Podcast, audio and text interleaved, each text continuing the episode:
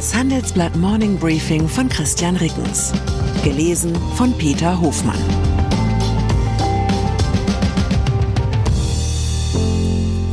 Guten Morgen allerseits. Heute ist Mittwoch, der 4. Oktober. Und das sind unsere Themen.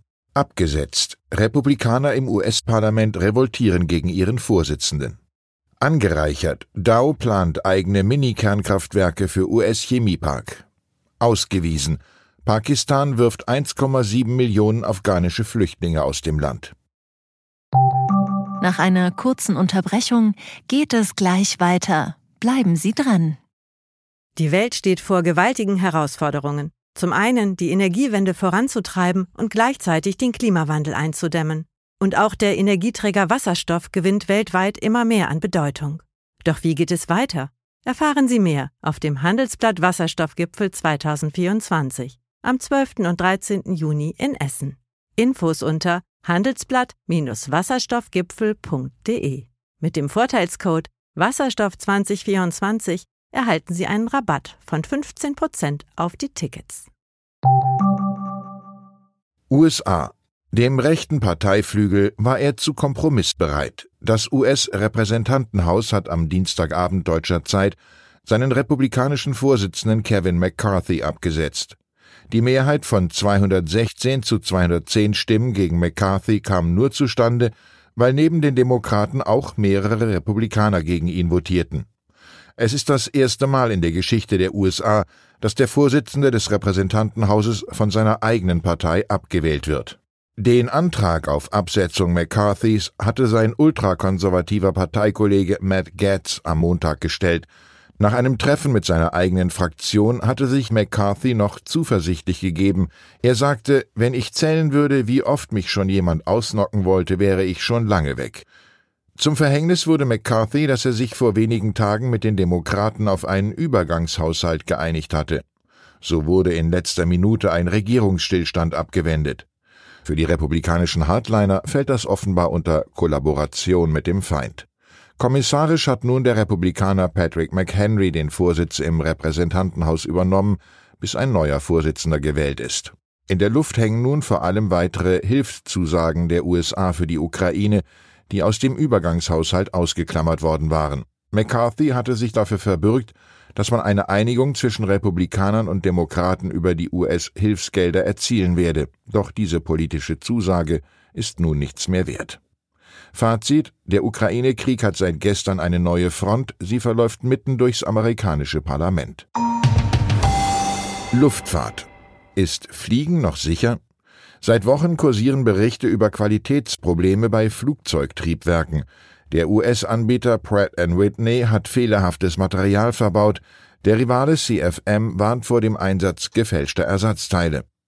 Am Dienstag teilte die US-Fluggesellschaft Delta mit, dass ihre Jets teilweise mit den nicht zertifizierten Teilen abgehoben seien. Die Folge: Weltweit müssen Airlines Teile ihrer Flotte des Typs Airbus A320 Neo am Boden lassen. Allein Lufthansa geht davon aus, im Jahresdurchschnitt auf rund 20 Flugzeuge verzichten zu müssen. Was die Sicherheit angeht, gibt Luftfahrtberater Michael Santo im Handelsblatt jedoch Entwarnung. Er sagte, ich setze mich ohne Sorgen in Europa und Nordamerika in jedes Flugzeug. Gerade die aktuellen Fälle, die von den Herstellern selbst gemeldet wurden, zeigten ja, dass Flugsicherheit an oberster Stelle stehe. Und noch einmal Luftfahrt. Die angeschlagene skandinavische Fluggesellschaft SAS hat sich eine Finanzspritze in Höhe von gut einer Milliarde Euro gesichert. Diese kommt von einem Konsortium um Air France KLM und Finanzinvestor Castle Lake. SAS hatte im Juli 2022 Gläubigerschutz in den USA beantragt. Die wichtigste Veränderung für die Passagiere Air France KLM erhält nach der Restrukturierung bis zu 19,9 Prozent der Anteile an SAS. Die Skandinavier sollen dann zur Luftfahrtallianz SkyTeam dazustoßen und dafür die Star Alliance verlassen. Atomkraft.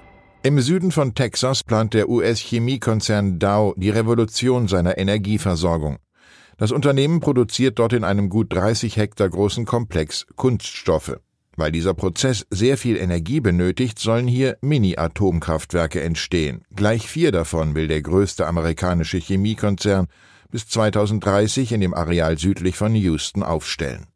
Mit der firmeneigenen Kernkraft will Dow-CEO James Fitterling den Standort auf einen Schlag CO2 freimachen. In den USA ist die Atomenergie weniger stark umstritten als in Deutschland. Auch die Regierung von US-Präsident Joe Biden sieht diese Energieform als Teil der Lösung für den Klimawandel. Dabei spielen in der Debatte die sogenannten Small Modular Reactors SMRs, also Mini-AKWs, eine immer wichtigere Rolle. In der energieintensiven US-Industrie ist Dow der erste Konzern, der auf die in der Praxis noch weitgehend unerprobte SMR-Technologie setzt.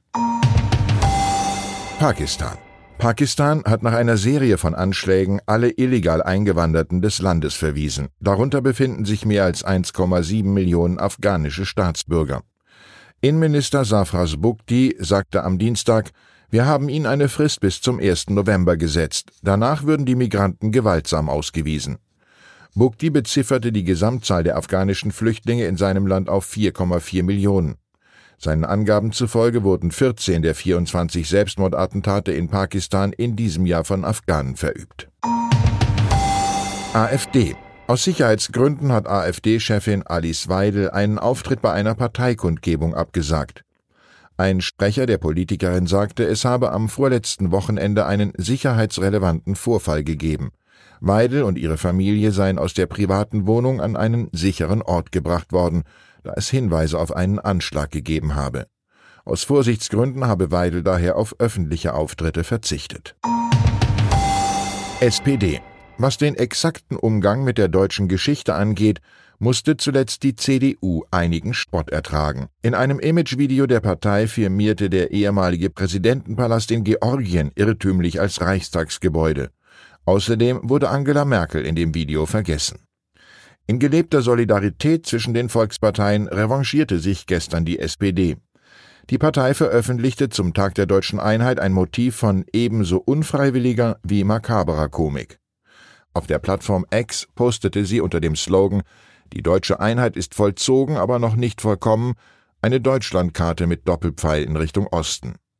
Ein Nutzer spottete Königsberg wir kommen über das Motiv. Ganz genaue Beobachter monierten, dass auf der SPD-Deutschlandkarte Teile des heute tschechischen Sudetenlandes offenbar bereits annektiert worden seien. Zum Glück ist die Sozialdemokratie revanchistischer Umtriebe unverdächtig und man kann wohl von einem akuten Fall von Betriebsblindheit ausgehen. Ich werde das Beispiel gegenüber meinen Kindern als Argument dafür verwenden, dass sich Kenntnisse in Geographie und Geschichte eben doch nicht komplett an Google und ChatGPT auslagern lassen. Ich wünsche Ihnen einen Tag, an dem Sie Ihre Grenzen kennen. Herzliche Grüße, Ihr Christian Reckens.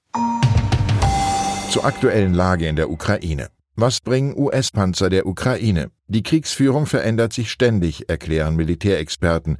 Wenn die Ukraine Waffensysteme mit Verzögerung erhält, sinken die Erfolgsaussichten der Offensive. EU-Beitritt der Ukraine laut Zelensky nur eine Frage der Zeit. Am Montag tagten die Außenminister aller 27 EU-Staaten in Kiew. Es war das erste Treffen dieser Art außerhalb der Europäischen Union.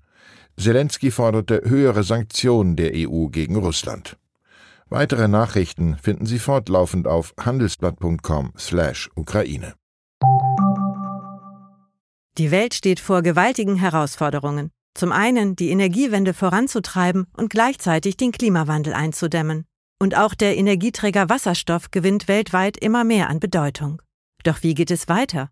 Erfahren Sie mehr auf dem Handelsblatt Wasserstoffgipfel 2024 am 12. und 13. Juni in Essen. Infos unter handelsblatt-wasserstoffgipfel.de. Mit dem Vorteilscode Wasserstoff 2024 erhalten Sie einen Rabatt von 15% auf die Tickets.